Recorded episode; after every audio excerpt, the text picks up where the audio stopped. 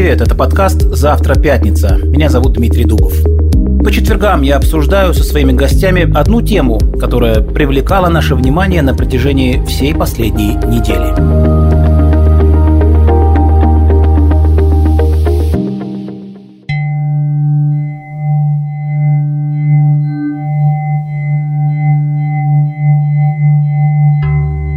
Talks over Iran's nuclear program are resuming in Vienna. It's the eighth round of discussions aimed at saving the 2015 agreement, which was meant to stop Tehran from developing nuclear weapons. Когда в 92-м Фрэнсис Фукуяма рассуждал о конце истории, утверждая, что в новом глобальном мире либеральной демократии не будет идеологических противостояний, глобальных революций и войн, он, конечно же, не мог и предположить, что 30 лет спустя история сойдет с ума, от мира либеральной демократии по большому счету останется только одно слово – глобальный мир. Потому что все остальное, революции и войны, продолжат происходить, связываясь друг с другом в одну причинно-следственную событийную цепь. Март 2022 года. Россия нападает на Украину. Запад отгораживается от Москвы экономическим железным занавесом. Иран в шаге от создания ядерной бомбы. США, понимая это, настойчиво стремятся подписать с Тегераном ядерную сделку. Тегеран в ответ стреляет ракетами по американскому консульству в иракском Эрбиле. Россия внезапно выступает против сделки, потому что, находясь под санкциями, она от этого договора ничего не выигрывает. Ну а лидеры стран Персидского залива, которые подружились с Израилем, позволяют себе не отвечать на звонки американского президента. Это действительно конец истории в том виде, в котором мы думали, что мы ее знаем. Она отныне идет и развивается по своим законам.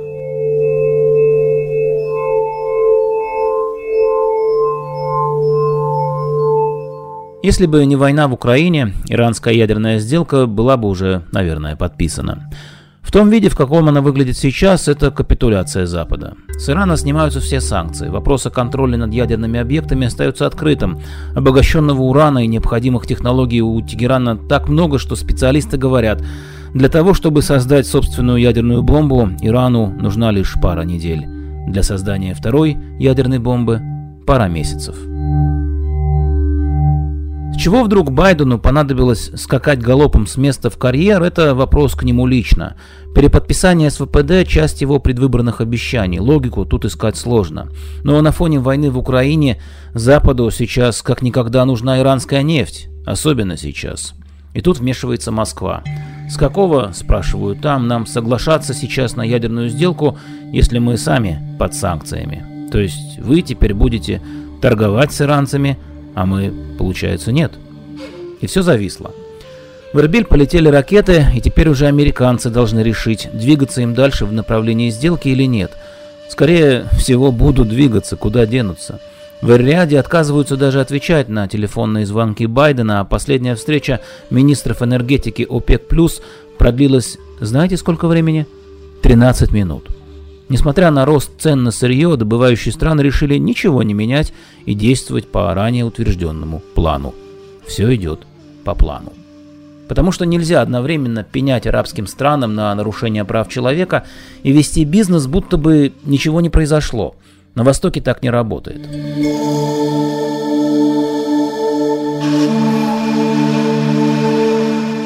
Арабист доктор Дина Леснянская, приветствую. Добрый день. Если бы не война в Украине, мы бы сегодня обсуждали уже подписанную ядерную сделку с Ираном. Я прав?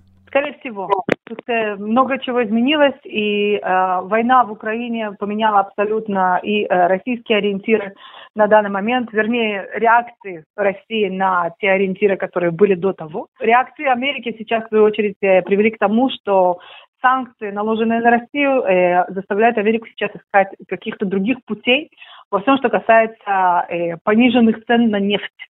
И по этой причине Байден обращает свой взор сейчас в сторону Ирана и э, обещает Ирану поднять все санкции, просто снять все санкции, которые были наложены на Иран.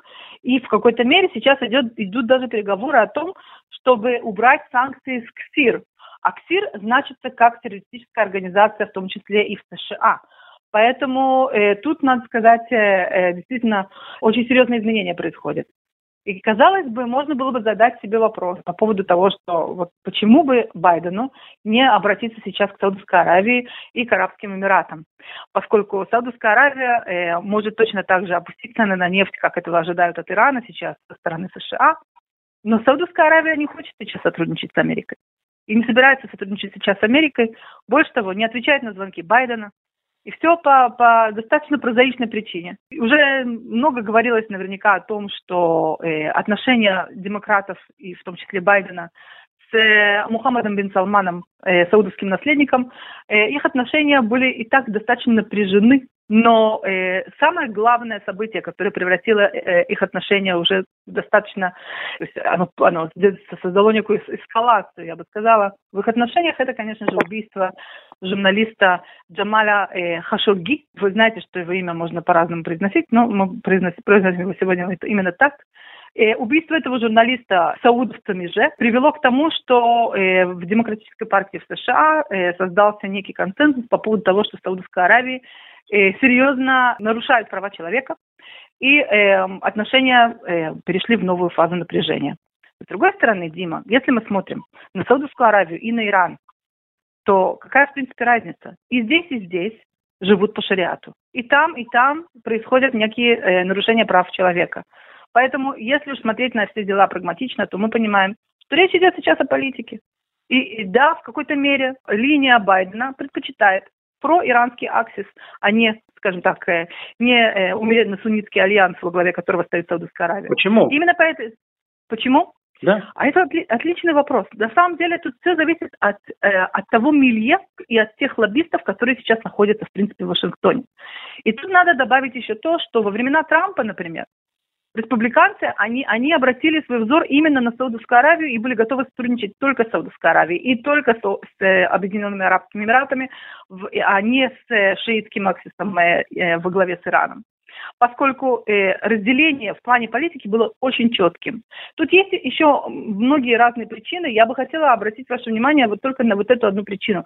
Тут идет речь о, о лоббистах, которые находятся внутри самого э, Вашингтона. Я бы сказала, оказывают огромное влияние на определенных представителей демократической партии или республиканской партии. Поэтому можем посмотреть уже, уже на, на некий расклад.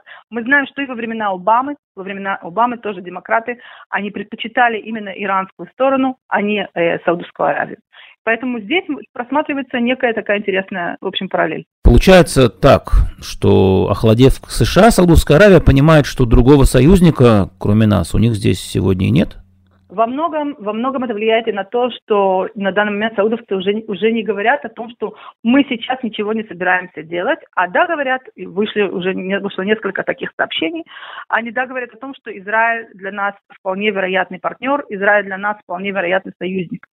То есть слова такие вытащить э, из саудовцев было невозможно даже щипцами во время э, соглашений э, Авраама. То есть мы понимаем, э, что, что совершается сейчас на наших глазах некий дополнительный поворот.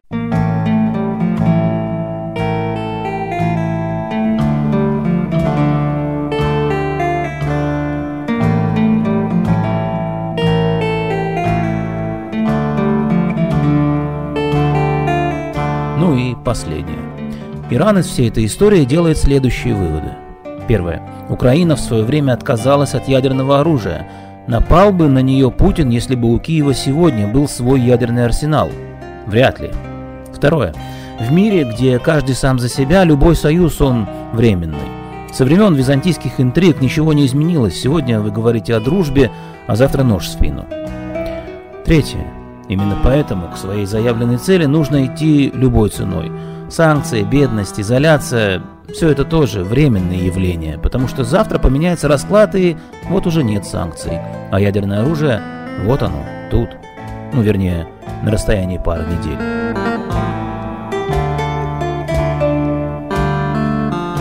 И четвертый вывод. Живите теперь с этим.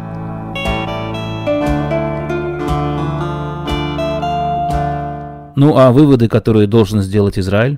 всегда полагаться на себя, но не, нельзя, нельзя забывать, конечно, про союзы, и если есть возможность помогать другим странам, надо помогать. Это даже не вопрос. Дина Леснянская, большое спасибо. Спасибо вам. Это был подкаст «Завтра пятница». Слушайте нас на всех дигитальных платформах, а также в мобильном приложении девятого канала.